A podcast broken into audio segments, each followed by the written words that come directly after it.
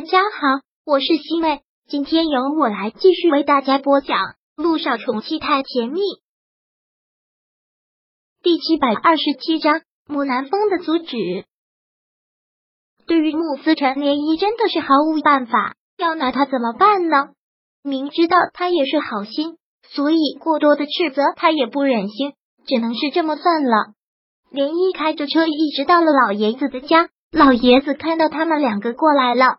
特别的惊喜，你们两个怎么来了？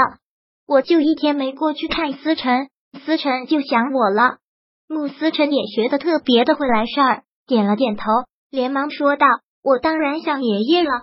依依也说今天要来看看你，所以我们两个就过来了。”老爷子现在看到他们两个特别的开心，连忙吩咐厨房去做好吃的，然后拉着他们两个到客厅里面坐了下来。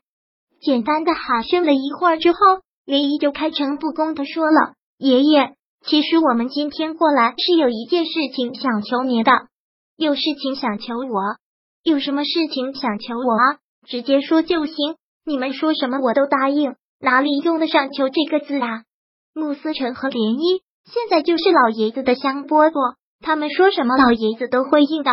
我们两个是想出去度蜜月了，也领证了。要是不出去玩一玩的话，总感觉少了什么。我想思辰一直憋在家里，对他的恢复也不好。出去看看山山水水，心胸开阔了，视野开阔了，对他恢复记忆有帮助。连一过来之前就已经跟穆思辰说了，今天来找老爷子，就是让老爷子同意，让他们两个出去度蜜月。穆思辰当然会跟他一唱一和。是啊，爷爷。自从醒过来之后，我就一直待在别墅里，我整个人都要憋坏了。我想出去走一走。我看电视上也说了，要恢复记忆，就是要多听、多看、多用脑子。我出去看看世界，然后在一边吃药，效果不是更好吗？其实上一次他们两个说要出去旅行的时候，老爷子就同意了，是因为木南风才劝阻下了。所以这一次，老爷子也有些顾虑。你们两个要出去度蜜月，我当然是没有意见。但是上次南风说的对，就你们两个出去，我实在是不放心。思成这个样子，随时可能受刺激，万一真的再受刺激怎么办？丫头，你一个人是照应不来的。爷爷，我明白您的顾虑，其实我也担心这个，但不能因为这个就让他一辈子待在别墅里面啊！如果他一辈子想不起来呢？那就让他一辈子不出门吗？这对他好吗？林一很是诚恳的说道：“我觉得就把一个人关在一个空间里面，让他用力的想，用力的想以前的事情，往往会适得其反。倒不如让他出去多走走，多看看，说不定就想起来了。而且思辰是过敏体质，他吃那些药过敏，总是搞得自己难受。他是怕我们担心才不说。”其实吃那些药，他半条命都没了。我是想让他缓一缓，出去带他走一走。如果真的能想起来，不就免了他吃药受罪吗？想不起来的话，再继续回来吃药。您放心吧，爷爷，我一定会照顾好他的。如果他真的受了刺激，我立马给您打电话。现在是科技时代了，怎样都有办法。他如果真的受刺激，我马上把他送医院就是了。爷爷为了劝服老爷子说了一大串，老爷子不得不承认他说的有道理。像穆思成这个病又不同其他的病，要在医院治疗才可以，他是要经过刺激，要经过慢慢的恢复才能恢复记忆。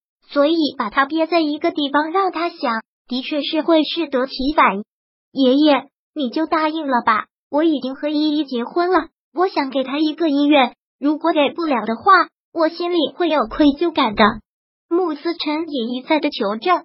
好了好了，你们说的都对，爷爷同意了。你们什么时候想出发就出发吧。到了外面有什么事情，随时给爷爷来电话。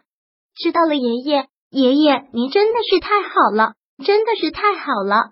老爷子答应了之后，两个人都特别的开心，就收拾东，准备要出发。但是特别的不巧，就在要出发的时候，木南风和舒可月却来了。现在看到这个男人，连依都觉得不寒而栗。这个男人实在是太可怕了，也太心狠手辣了。提着行李箱，这是要出门吗？